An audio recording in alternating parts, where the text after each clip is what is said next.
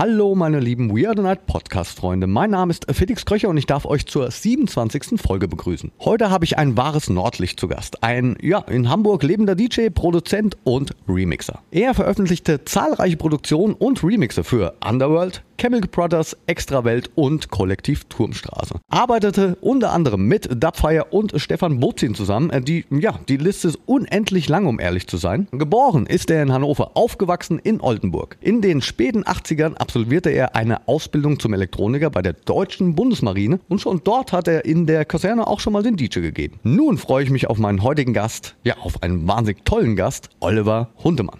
We are the night mit Felix Kröcher. Ein Podcast von Sunshine Life. Gemixt mit Schwepps. Let's Schwepps. Das Original.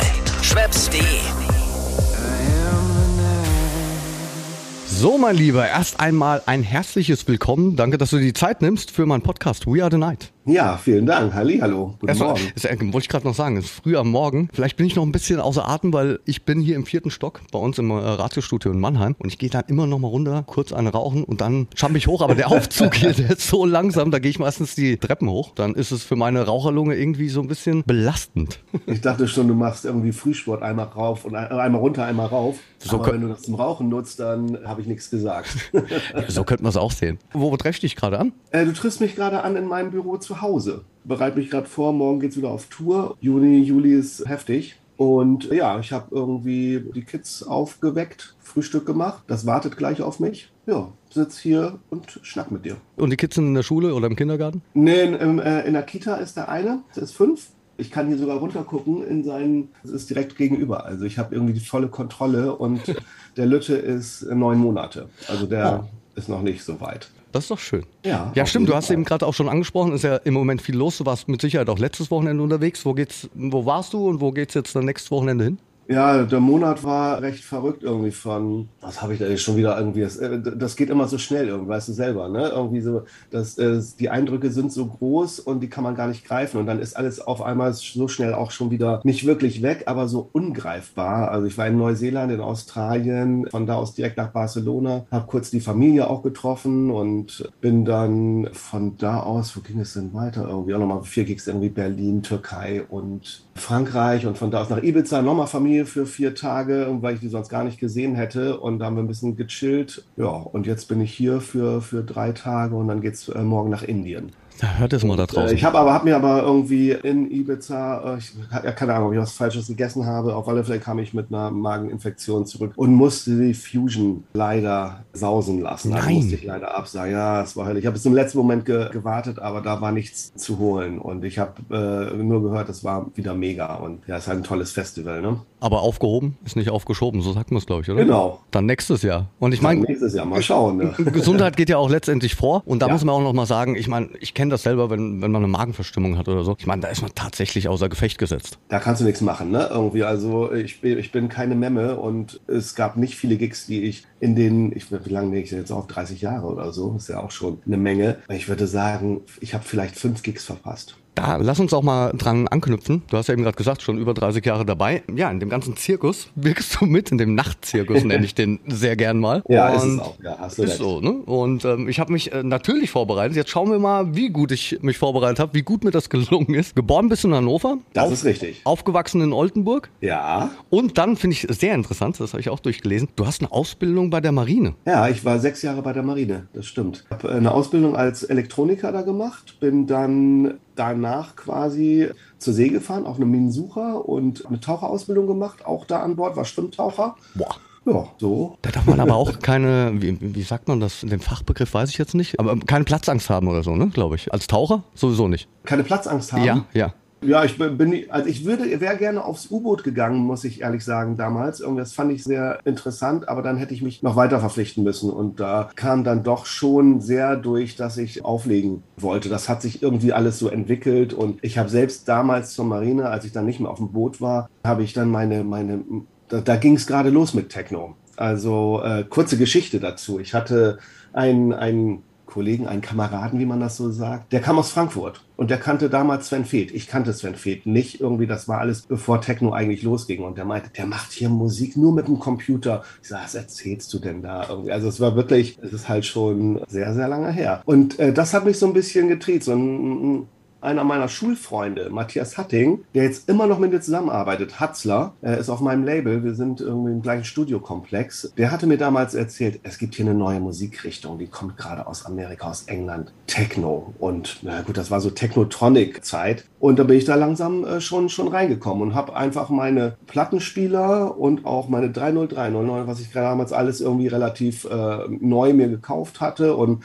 rumgespielt habe, das habe ich mir zur Wache genommen, habe ich dann am Wochenende irgendwie aufgebaut ähm, in der Wachstube und habe da rum, rumgedaddelt. War ja eh nichts zu tun. Aber es ging? Das ging. Gab keine Probleme, oder? Also nicht wirklich, nö. Okay. Das, war rela relativ easy irgendwie. Ich weiß gar nicht, wieso, weshalb, warum, aber das fanden alle interessant, haben sich das angeguckt, angehört und ja, es war mehr, mehr Daddelei als, als alles andere. Aber so waren, waren die ersten, ersten Schritte. Und ich habe halt schon mit 14 aufgelegt. Das äh, war so zum, direkt nach meiner Breakdance-Karriere in Oldenburg. War das auch der Weg dorthin? Das war der Weg dorthin, ganz klar, ja. Zum Auflegen dann? Ja, also ich habe äh, als quasi als B-Boy angefangen. Ich fand das super. Ich habe damals diesen Film, ich weiß nicht, ob man den überhaupt noch jetzt gucken kann, Wild Style. Und äh, da waren ganz äh, viele der, der jetzt großen Hip-Hopper als, als Kids, als Jugendliche irgendwie. Ice ich glaube, Ice-T war mit dabei und Dr. Dre und so. Ging eigentlich um Graffiti, sehr interessante Doku, ist mehr eine Doku. Und da dachte ich, ey, das finde ich so cool, das möchte ich auch. Und dann habe ich mir zwei Dual-Plattenspieler gekauft und einen kleinen Mixer und habe einfach probiert. Also damals hat keiner gemixt oder das kannte man gar nicht. Also da war der DJ eher der Idiot, der auf der ähm, Schulparty auflegt und mit den, äh, das war so nerdmäßig. Und zwischendurch noch so Moderationen gemacht hat. Äh, ja, habe so. ich nicht, aber ähm, ich, ich habe immer so eine Mikrofonangst. das war nie so mein Ding, aber äh, man war halt irgendwie eher der Nerd und die anderen haben rumgeknutscht oder geschwuft, was auch immer irgendwie. Das war ja, keine Ahnung, weil da waren wir 14, ne? 13, 14. Ich, ich finde es jetzt Von da bin ich da kleben geblieben. Ich fand das immer super irgendwie. Das, ja. Ich finde es grundsätzlich jetzt gerade interessant. Ich hatte letzte Woche die Aufzeichnung mit den Jungs äh, von Superflu, Matthias und Felix. Ja, ja. Und der Matthias hat mir Ähnliches erzählt. Also er hat den ja. Film Breakdance, glaube ich, geschaut. Ich habe den selber nie gesehen. Äh, sagt mir jetzt leider auch nichts, muss ich ganz ehrlich sagen. Und da hat er auch gemeint, da war Afrika Bambata dabei und so, so die Ecke. Ja, ich glaube, er meint Beat Street. Oder so. Aber er hat, glaube ich, Breakdance gesagt.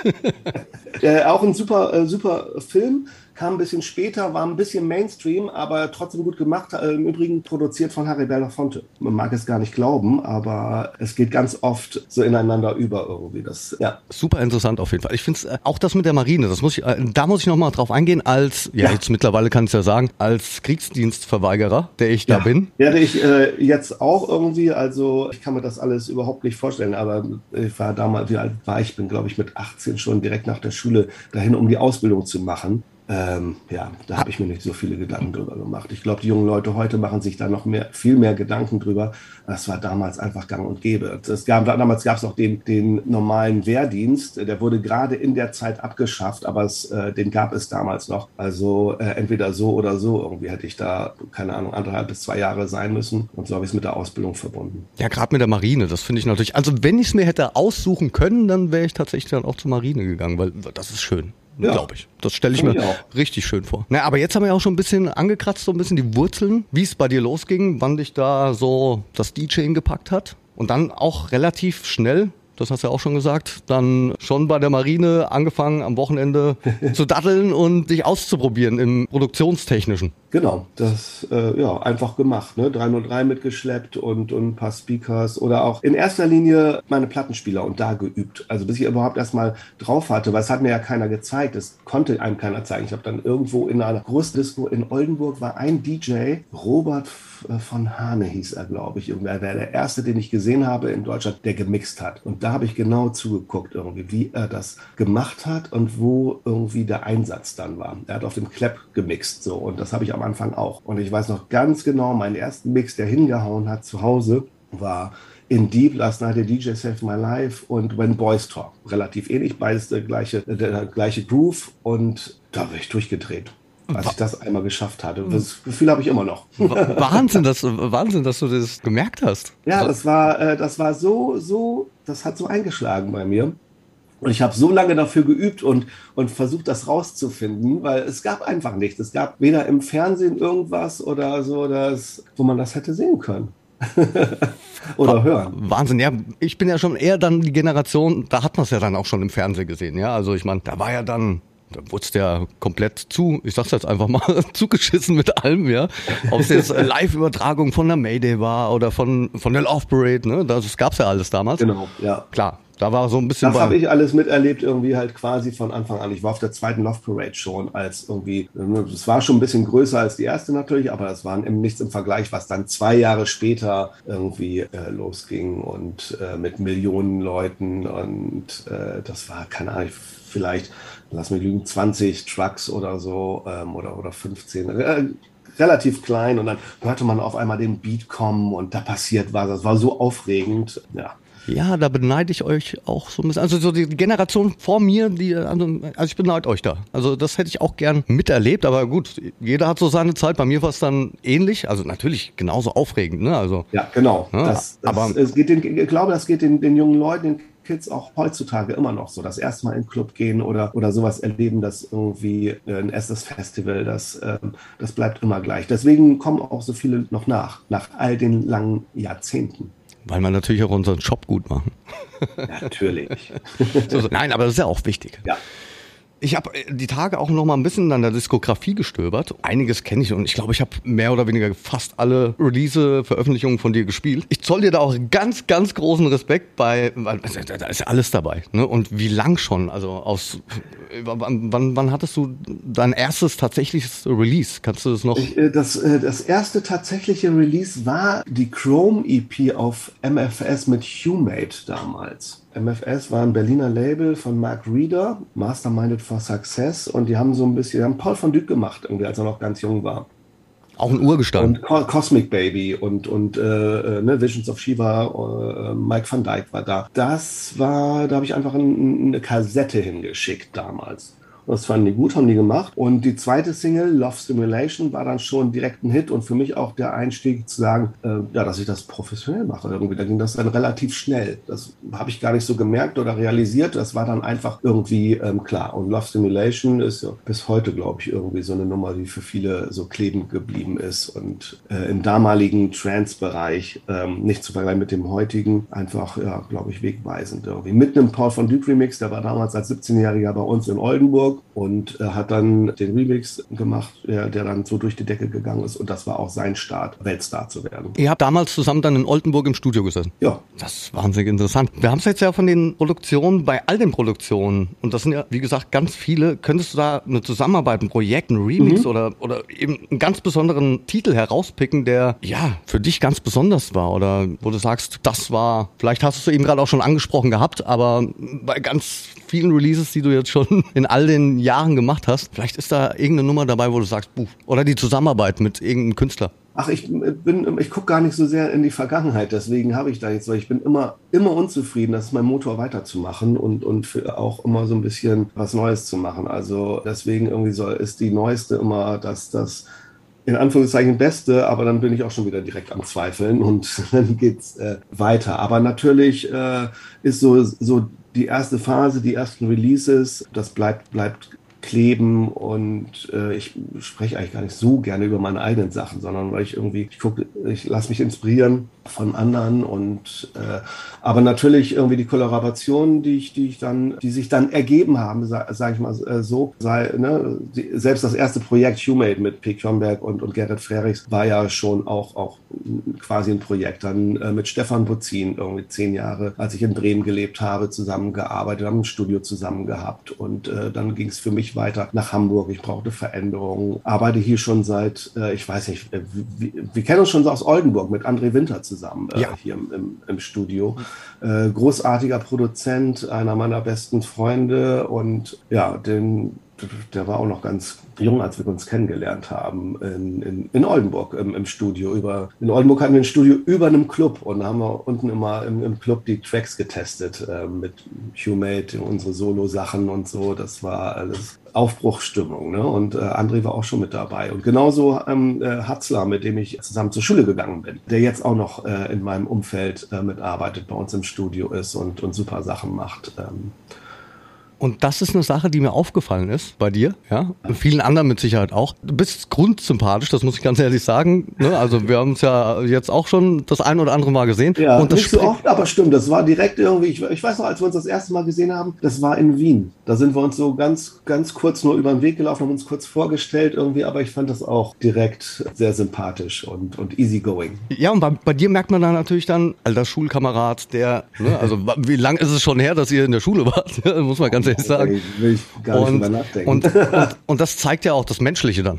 Also eine kurze Geschichte zu Matthias, zu Hatzler. Ja. Wir haben zusammen angefangen, Vinyl zu kaufen und hatten in, haben in der Schule immer unsere Vinyls ausgetauscht und dann ich habe schon zehn Maxi-Singles und er hatte dann 15. Das war so eine Battle, wer hat die meisten? Und äh, wir sind immer zusammen in den Plattenladen gegangen. Das war damals, damals gab es noch kein, natürlich noch kein Techno, das war aber so Elektrofunk und, Ele äh, und, und äh, Street, diese ganze Street Sounds-Geschichte aus, aus den 80ern. Äh, also ich bin auch äh, mit Schildern vom Plattenladen Top Shop durch die Stadt gelaufen. Da hatte ich vorne und hinten irgendwie mich zum Horst gemacht. Also war so, so halt so zwei Plakate vorne und hinten. Dann bin ich durch die Stadt gelaufen, um mir dann nachher zwei Platten aussuchen zu können. Matthias genauso. Ich kenne das nur zu gut. Das gehört dazu. Ich habe alles gemacht. Ich habe Zeitungen ausgetragen. Ich habe sogar Altpapier wieder eingesammelt, um da irgendwie so immer ein bisschen an ein bisschen Patte zu kommen ja. und mir dann die nächste Schallplatte zu kaufen. Ja, ja das kenne ich. Also Finde ich schön. Wenn wir schon bei Besonderheiten sind, du hast schon, ja, du hast verdammt viele schon erlebt und gesehen. Ein paar Sachen hast du eben gerade schon erzählt. Ich unterhalte mich wahnsinnig gern mit meinen Gästen, ja, über die schönsten, teils abgefahrensten oder verrücktesten Momenten. Augenblicke, ja, etwas, etwas, was du nie vergessen wirst. Vielleicht irgendeine lustige oder ja, anstrengende ja. Tourgeschichte. Da fällt dir mit Sicherheit was ein. Ja, äh, fällt mir auf alle Fälle was ein. Und zwar aus äh, meinem geliebten Mexiko. Meine Frau ist ja Mexikanerin. Wir haben uns in Mexico City kennengelernt. Das am Rande, aber ich war äh, sehr, bevor wir uns kennengelernt haben, sehr oft in Mexiko schon, habe gespielt. Das ist natürlich alles nicht so geregelt wie in, wie in Deutschland. Und ich hatte eine Tour, ich habe am Freitag in Mexico City gespielt mit dem, für den gleichen Promoter, der mich dann am nächsten Monat, äh, am nächsten Morgen mit Surat, meinem jetzigen Tourmanager, zusammen abgeholt hat. Oder, nee, es war, war schon Mittag irgendwie. Und wir sind dann mit dem Auto nach Querétaro gefahren oder sollten gefahren werden. So, der Promoter war noch auf 180 komplett äh, drüber und ist erstmal schon an der ersten Ampel eingeschlafen im Auto, so am Steuer. Das war, ähm, ja, Gehupe. Wir sind dann aber glücklicherweise nach Querétaro gekommen, haben den Soundcheck gemacht. Die Plattenspieler waren auf Plastikgartenmöbeln aufgebaut. So, sehr praktisch irgendwie. Das war halt fast gar nicht möglich. Und irgendwie hat man es aber doch alles irgendwie hinbekommen und es, die Party ging, war, war okay. Wir sind dann auf einer Afterparty und das war in so einem Privathaus irgendwie. Mexiko ist natürlich auch, muss man schon ein bisschen aufpassen irgendwie, aber das war auch alles safe irgendwie. Wir sind dann irgendwann ins Hotel und ich meinte zu meinem Tourmanager, zu Surat noch, ey, der Typ holt uns morgen nicht ab. Und wir mussten zum Flughafen. Und dann haben wir halt mittags gewartet, es kam niemand, dann kam irgendwie eine Message, irgendwie das Telefon war aus. Und dann kam ein Freund vom Freund von dem Promoter und hat uns ich weiß nicht wie viel irgendwie, äh, 10 Euro in die Hand gedrückt, umgerechnet. Um mal, es waren knapp 300 Kilometer, glaube ich, nach äh, Mexico City zurück hier ist es für einen Bus irgendwie, äh, damit könnt ihr zurückfahren. Wir haben uns ein Taxi genommen, das hat 30 Euro gekostet und äh, sind auch tatsächlich noch pünktlich zum Flughafen gekommen, aber das war schon Aufregung und ja, das ist crazy.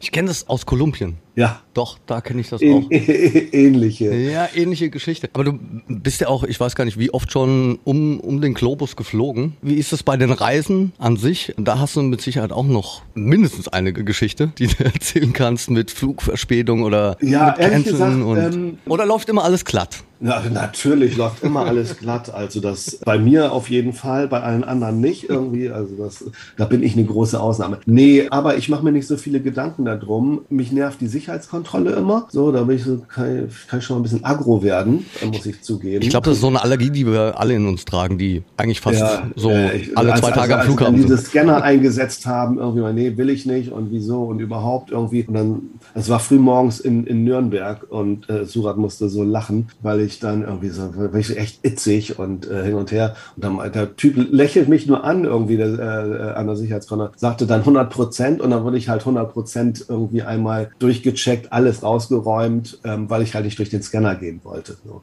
okay, mache ich nie wieder. Jetzt bin, bin ich froh, dass wir die Scanner haben, weil es wesentlich schneller geht als alles andere. Aber damals, äh, boah, Nee, ansonsten ähm, nehme ich das so, wie es ist äh, und denke da nicht großartig drüber nach. Das ist, gehört zum Job.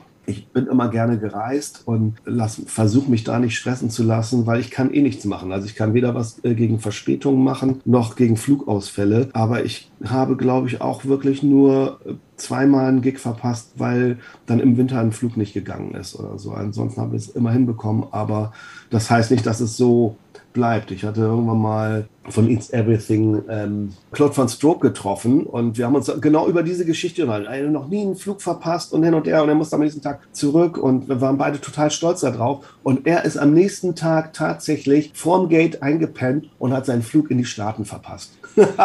das ist mir auch schon mal passiert. Das ist mir, mir noch nicht, aber dass wir noch ges darüber gesprochen haben und, bei, und dann am nächsten Tag passiert ihm das. Mann, oh Mann. Richtig gut. Nee, mir ist es tatsächlich auch mal passiert. In, ähm, in Florenz war es, glaube ich. Und ich habe die Nacht durchgemacht. Ich glaube, ich habe noch bis um ja, 6 Uhr im Club gestanden, noch gespielt und bin dann direkt zum, zum Flug. Und ich setze mich dorthin. Ich glaube, es war fünf Minuten vor Boarding und dann sind mir die Augen zugefallen. Ja. Und weg, weg. Und als ich, als ich, als ich wach geworden bin, hatten die gerade schon, ja, da fuhr der letzte Bus, das war eine Außenposition von dem Flugzeug oder von, von dem Flug. Und ja, weg war er. Da musste ich, glaube ich, an dem Tag acht Stunden noch warten irgendwie. Boah, ja. Jo. Schön. Ne? Aber naja, passiert. Wie du es eben gerade gesagt passiert, hast. Passiert, ja, ja, klar. Job ist es Job. Es ja einige, die haben, äh, haben das laufend. Ja, so schlimm ist es bei mir auch nicht. Also und, nee. und dann, wie du es auch schon gesagt hast, also es gehört zum Beruf dazu, das Reisen. Ja, anders geht's nicht. Beam haben wir leider noch nicht. Nee, leider noch nicht. mich, mich stören eher so die ganzen Warteschlangen da, ja. Das, da, uh, da muss ich, glaube ich, noch ein bisschen ruhiger werden. Ansonsten lebt man ja eigentlich am Flughafen. ja, gerade jetzt ist es natürlich irgendwie, ne? nach dem ganzen Corona-Ding und das muss alles wieder äh, Tritt fassen. Das merke ich überall. Das merke ich in der, in der, an Mitarbeitern, das merke ich irgendwie an überall, ähm, dass das alles noch nicht, nicht rund läuft. Und jetzt fangen, fangen die Ferien an. Es gab schon einige harte äh, Tage bei uns in Hamburg irgendwie am Flughafen. Ich, ey, was macht ihr? Wisst ihr nicht, wann die Leute kommen oder was? Die kriegen es einfach nicht, nicht auf die Pfanne. Und, äh, aber es ist ja Europa oder weltweit ein äh, Problem. Also, da, ja, aktuell hakt es, glaube ich, an allen Ecken. Egal ja, in welchem Bereich auch. Ja. Na, es ist natürlich irgendwie, ne? Die Leute haben, haben da keinen Bock in dem Bereich zu arbeiten. Dann gibt es zu wenig irgendwie. Als ich, als ich letzte, jetzt äh, die Tage zurückgekommen bin, der ganze Flughafen unten war voll mit Koffern. Also wirklich irgendwie das ganze äh, Kofferbereich, irgendwie Empfangsbereich an den Bändern irgendwie äh, komplett unten alles voll, voll krass. Hat auch jeder jeden irgendwie einen Koffer mitnehmen können, hat auch keinen interessiert. Ja, Wahnsinn. Ja, vielleicht machen sie, äh, gibt auch öfter mal so Versteigerungen am Flughafen. da ja. würde ich eigentlich wahnsinnig gerne mal mitmachen. Ja, stimmt.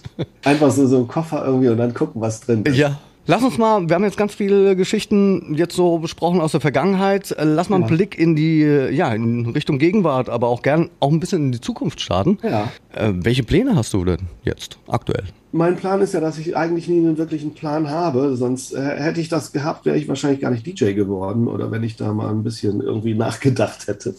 das, äh, ich bin da einfach nur einem, einem Pfad gefolgt und das versuche ich, was heißt das für mich? So, so, lebe ich eigentlich so ein bisschen. Nicht, dass ich in den Tag hineinlebe ne? und äh, mache schon, glaube ich, professionelles äh, Business, alles drumherum. Aber wenn ich versuche, Sachen so richtig zu generieren oder so, das, das funktioniert nicht. Ich muss da aus dem Bauch heraus agieren und dann geht das. Äh, Studiozeit ist ein bisschen bisschen wenig, weil ich habe auch mit meiner Frau noch ein, vier Monate vor Corona, vor Lockdown, ein Restaurant eröffnet. Hier auf der Reeperbahn bei uns in Hamburg, eine Taqueria. Stimmt, da hast du mir ja von erzählt, ja. Ja, und äh, da hatte ich erstmal zu tun, irgendwie mich da reinzufuchsen, weil ich bin kein Gastronom und ähm, die Umstände machten es dann äh, notwendig, dass ich mich da reinfuchsen musste. Meine Frau ist, ist Köchin und äh, kennt sich da aus in dem ganzen Bereich. Ich habe diesen Blick nicht und das war nicht ganz einfach. Deswegen bin ich auch während Corona überhaupt nicht ins Studio gekommen oder ganz wenig irgendwie mit, mit äh, Dubfire jetzt noch die Amor fertig gemacht, die jetzt gerade vor, ich glaube, vor zwei Wochen rausgekommen ist. Ganz, ganz gut läuft. Das fünfte Element, das fünfte und letzte. Wir hatten eigentlich nur vier gedacht und dann kam Ali mit, ähm, äh, mit der Idee zu sagen, hey, lass uns doch das fünfte Element machen, Amor. Und ähm, ja, das hat aber auch gute zweieinhalb Jahre gedauert, bis wir da die Single fertig hatten.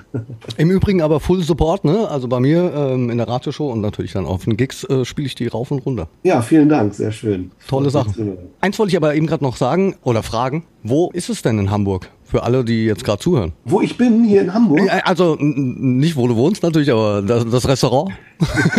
das Restaurant ist äh, direkt auf der Reeperbahn und zwar äh, mehr oder weniger neben der Davidwache, die ja jeder kennt, irgendwie einmal über die Straße rüber und ähm, da, sind, da sind wir schon. Holy Taco. Notiert's euch und äh, schaut vorbei, da seht ihr den Genau. Oliver auf jeden Fall. Und seine Ja. bezaubernde Frau, sicherlich. Ja, genau. Und ich müsste eigentlich auch mal vorbeikommen. Ich war Äh, ich, ja, aber ich, wir haben uns noch nie in Hamburg gesehen. Also es wird, äh, es ist mehr als überfällig, mein Lieber. Ich muss im Moment auch sagen, ich war jetzt seit zwei Jahren nicht in Hamburg. Das gab es eigentlich quasi noch nie bei mir. Aber die letzten zwei Jahre hättest du auch nichts irgendwie hier sehen können. Ja. ja, ja, nee, wirklich äh, nochmal drüber nachgedacht, jetzt auch in der Vorbereitung des Podcasts, dann natürlich auch mit Hamburg dann noch beschäftigt und dachte so, wann warst du denn das letzte Mal in Hamburg? Und das ist wirklich über, ja, über zwei Jahre, also vor Corona natürlich noch. Da habe ich mit Sicherheit einen Gig gehabt, aber danach nicht noch einmal. Und ich meine, Hamburg ist eins der Lieblingsstädte von, von mir. Hamburg meine Perle, sagt man, ne? Ja, Hamburg meine Perle, genau. Ach ja, ja, ich bin auch happy hier. Ne? Wie, wie du schon vorhin meintest, ich bin in Hannover geboren, Oldenburg aufgewachsen und über Bremen dann nach Hamburg. Und ich fühle mich hier pudelwohl. Ich finde die Stadt äh, äh, mega. Ich habe hier alles. äh, Ich bin auch im Nordlicht, muss man sagen. Ich bin schon, glaube ich, recht hanseatisch und finde das, finde das echt klasse hier. Gut, ist auch eine Stadt mit einer wahnsinnigen Lebensqualität, oder? Das kann man schon ja, sagen. Absolut, total.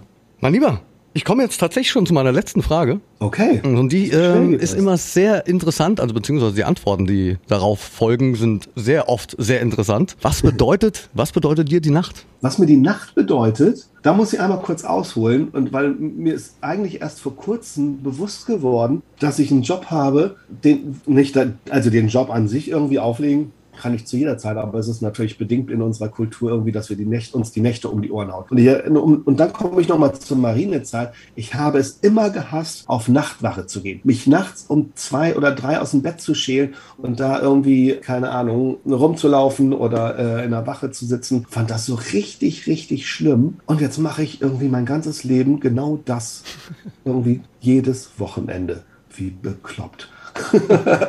aber äh, das ist natürlich, ja, also irgendwie ist äh, das Aber, Nachtleben... aber, aber ist ja auch grundverschieden, das muss man auch sagen. Ich meine, dort hattest du ja natürlich mit, mit Sicherheit jemand, der so, und jetzt aufstehen und keine Ahnung, der sich noch angeschrien Ja. hat morgens um Also, 4 Uhr ob oder das, so. Ob das Aufstehen so, äh, weil ich bin auch nie, niemand, nicht jemand, der irgendwie dann nochmal jedes, jedes Wochenende vorher irgendwie äh, in eine Bar geht und dies und das. Und ich brauche schon meine Ruhe, so ein bisschen irgendwie nicht meditieren, aber mich so vorzubereiten. Ich kann auch nicht, nicht gut in Hotels schlafen nach wie vor. Ähm, aber ich kann gut so ein Powernap machen, eine halbe Stunde reicht mir, dann bin ich auch fit. Äh, aber es aus dem Bett schälen ist schon, finde ich, nach wie vor hart. Aber dann geht's natürlich irgendwie, ne? wenn ich dann erstmal auf bin und im Club und vielleicht irgendwie einen Wodka getrunken habe und dann ist das alles ähm, vergessen und dann liebe ich den Job. Ne? Dann bin ich da drin. Ich bin, ähm, das war früher auch schon so, immer beim Auflegen so konzentriert, wie ich es wahrscheinlich sonst nie bin. So, das ist für mich, das ist für mich Meditation. Einfach auflegen und zu gucken, wie,